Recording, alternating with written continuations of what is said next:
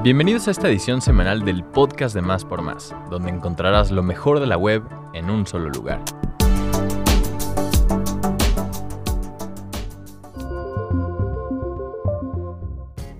Desde este lunes 21 de septiembre, los gimnasios de la Ciudad de México volvieron a abrir y para poder operar durante el semáforo naranja deberán seguir algunas medidas de sanidad importantes. A partir de ahora solo se podrá realizar actividades individuales al interior con peso libre o integrado. El sistema de ventilación solo podrá operar con recirculación de un mínimo de 40% hacia el exterior. La recirculación del aire al interior está prohibida. Uso obligatorio de cubrebocas para entrar al establecimiento y todo el tiempo que no interfiera con la actividad física. No se podrán realizar clases en salones cerrados, Saunas y baños de vapor no podrán operar. Los establecimientos podrán abrir con un aforo máximo del 30%. El tiempo de permanencia máximo para un usuario será de una hora. El mobiliario y equipo del gimnasio deberá estar acomodado de tal manera que pueda haber dos metros de distancia entre los usuarios.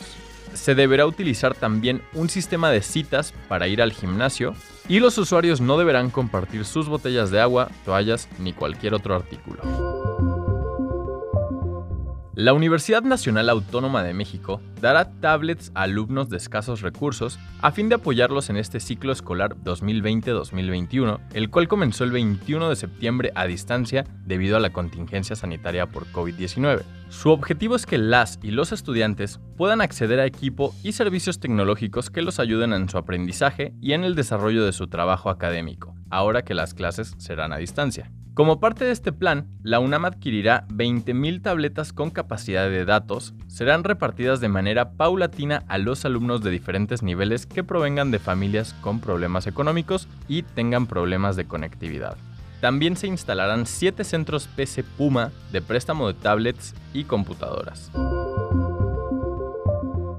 Luego de varios meses de cuarentena, en Campeche y Chiapas el regreso a las aulas ya es una posibilidad cercana. El titular de la Secretaría de Educación Pública, Esteban Moctezuma, dijo que las clases presenciales podrían estar cerca de arrancar, ya que en esas dos entidades el semáforo epidemiológico está próximo a cambiar a verde. No sabemos cuándo vamos a regresar a clases presenciales, aclaró el secretario. Si se trata de señalar en dónde es más posible, el estado que va más adelante de todos es Campeche, y después de Campeche le sigue Chiapas. Cabe señalar que el regreso no sería para retomar clases como si nada, se implementarían estrictas medidas sanitarias, además de que los grupos se dividirían a la mitad y una parte iría determinados días de la semana y la otra los días restantes.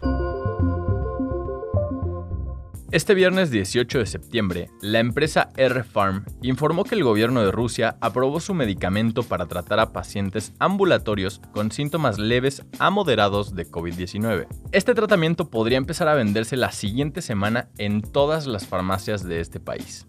Tanto este medicamento, el cual se llama Coronavir, como el Avifavir, que son tratamientos contra el coronavirus, se basan en la medicina japonesa Favipiravir, la cual se utiliza como base para otros medicamentos antivirales. Según Reuters, esta es otra señal de que Rusia quiere tomar la delantera en la carrera mundial contra la pandemia de COVID-19. De hecho, ya está exportando sus pruebas clínicas y también cerró varios acuerdos en todo el planeta para suministrar su vacuna Sputnik 5.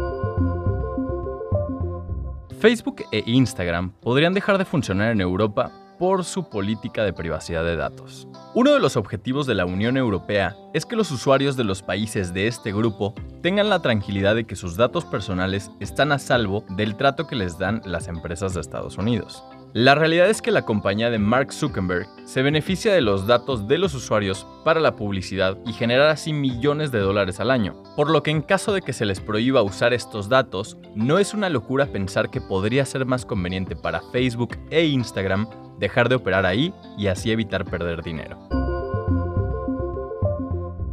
Post Malone, Billie Eilish y Lil Nas X están entre los nominados a los Billboard Music Awards 2020. Así como muchas otras entregas de premios, el gigante de las listas de popularidad en Estados Unidos está haciendo todo lo posible para continuar aún con la pandemia. Es por eso que se anunció que este año sí se llevará a cabo, solo que en esta ocasión tuvieron que grabarla antes en el Dolby Theatre de Los Ángeles para la retransmisión el 14 de octubre con Kelly Clarkson repitiendo como anfitriona. Post Malone es el artista más nominado con 16 menciones gracias al éxito obtenido por su último disco, Hollywood's Bleeding. El segundo artista con más nominaciones es el rapero Lil Nas X, que aspira a 13 galardones por Old Town Road. Justo por detrás de él están Billie Eilish y Khalid, quienes se enfrentan a 12 nominaciones cada uno. Esta información fue traída a ti gracias a nuestros partners Chilango, sopitas.com y 10.